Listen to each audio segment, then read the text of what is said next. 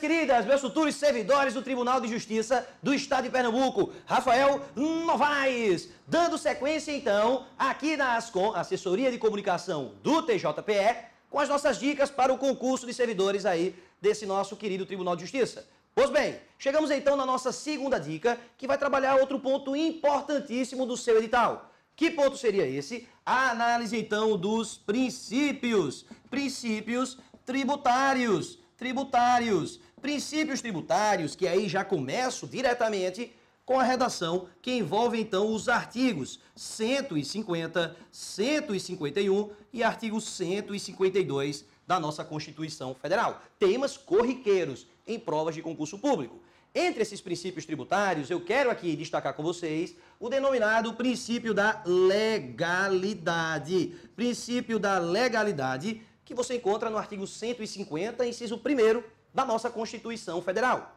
Por meio desse princípio, há uma determinação de que União, Estados, Distrito Federal e municípios somente podem criar o tributo ou aumentar o tributo se existe lei que lhe estabeleça. É o viés, é a máxima que você aprende lá no direito constitucional, artigo 5 inciso 2 da Constituição, na nossa Carta Magna, o direito fundamental, na ideia de que ninguém é obrigado a fazer ou deixar de fazer alguma coisa, senão em virtude de lei. Então você só é obrigado a pagar tributos exatamente porque existe uma lei exigindo, estabelecendo essa tributação.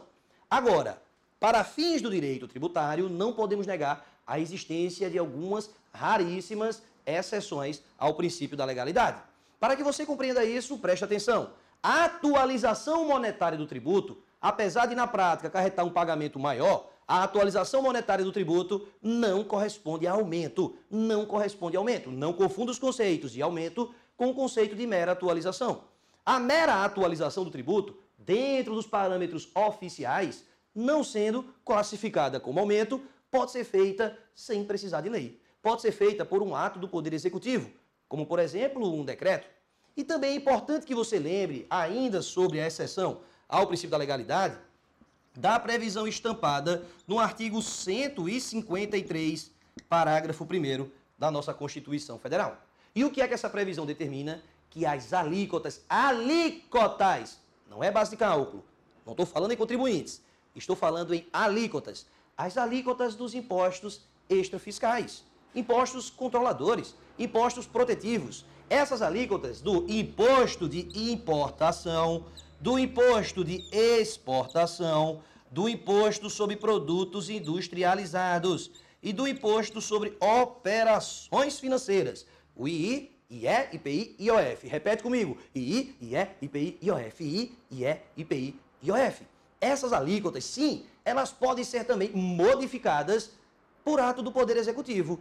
Por exemplo, o decreto. Então percebam que apesar de existir a máxima, a regra do direito tributário exigindo lei, existem sim raríssimas exceções a esse princípio da legalidade tributária. Também não esqueçam de analisar os princípios da anterioridade.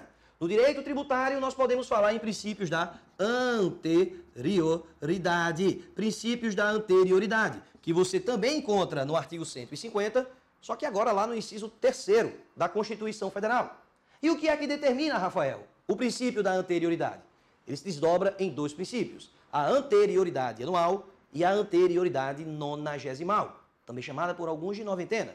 O raciocínio é bem simples. Ora, ora, ora, você tem que ter o poder de conseguir organizar sua vida financeira, sua vida fiscal. Por isso, todas as vezes em que o poder público, leia-se União, Estados, Distrito Federal ou municípios, Todas as vezes que ele cria um tributo novo ou aumenta o tributo, esse tributo não mais pode ser cobrado nesse ano. Por exemplo, estamos aqui em 2017. Uma vez criado esse tributo aumentado, ele não pode mais ser cobrado em 2017, jogando a cobrança para o próximo ano, para 2018, para que assim você e sua família possam organizar o orçamento familiar. Também existe a anterioridade nonagesimal, que determina que, além de não poder cobrar no mesmo exercício, 2017, no nosso exemplo, partindo para 2018, também tem que se esperar pelo menos 90 dias. Por isso, noventena, por isso, anterioridade nonagesimal. De modo que, contados da publicação, toma cuidado, não é contados do primeiro do próximo ano, não, é contados da publicação. Também tem que se esperar pelo menos 90 dias. para realizar a cobrança daquele tributo. Então, dois princípios que andam conjuntamente: anterioridade anual e a anterioridade nonagesimal. Para fechar essa dica, não deixem também de analisar a previsão do artigo 150, parágrafo 1. Cuidado, não é inciso, é parágrafo 1, que trabalha exceções à anterioridade anual e exceções à anterioridade nonagesimal. Para que você guarde essa informação. Situações de guerra, por exemplo. Imagina que a União precise criar o imposto de guerra ou o empréstimo para a guerra. Não dá para esperar próximo ano e nem dá para esperar 90 dias, porque a situação ela é emergencial. De modo que, assim, poderia ser instituído e cobrado, publicado e imediatamente exigir essa tributação.